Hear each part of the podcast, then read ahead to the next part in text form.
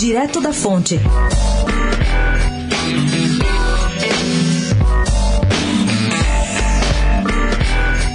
A manifestação era a favor da prisão em segunda instância no último domingo na Avenida Paulista, mas foi o rumoroso racha no PSL que dominou os discursos de boa parte dos ativistas que estavam presentes.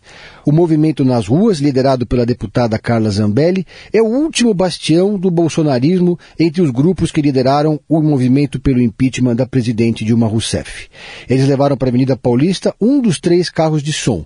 Havia pouca gente, menos de 100 pessoas em torno do caminhão, onde Carla Zambelli, é claro, foi a principal oradora. Tanto ela como os demais dirigentes da organização gastaram a maior parte do tempo criticando a deputada Joyce Hasselman, que se alinhou à ala bivarista e se contrapõe hoje ao presidente Jair Bolsonaro.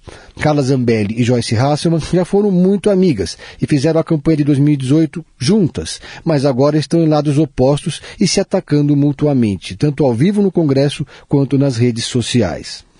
O tom das críticas foi pesado e até preconceituoso. Hasselman foi chamada de Peppa Pig nas falas e nas palavras de ordem e uma referência ao personagem do desenho animado. Esqueçam essa mulher, joguem ela no ostracismo, deixem de segui-la nas redes sociais, pediu Carla Zambelli em um discurso muito exaltado. O Nas Ruas levou para o ato um boneco inflável de Sérgio Moro e outro de Gilmar Mendes com uma estrela do PT no peito, ao lado do ex-presidente Lula. Enquanto nas ruas reuniu algumas dezenas de pessoas em frente ao MASP, o movimento liderado por Rogério Scheck, o Vem Pra Rua, aglutinou algumas centenas de pessoas em frente à sede da Federação das Indústrias do Estado de São Paulo, a Fiesp. A pressão nesse caso foi toda em cima de Rodrigo Maia e Davi Alcolumbre, que estariam impedindo a votação do projeto que muda o artigo 166 do Código de Processo Civil para a prisão em segunda instância. Pedro Venceslau, especial para a Rádio Dourado, direto da fonte.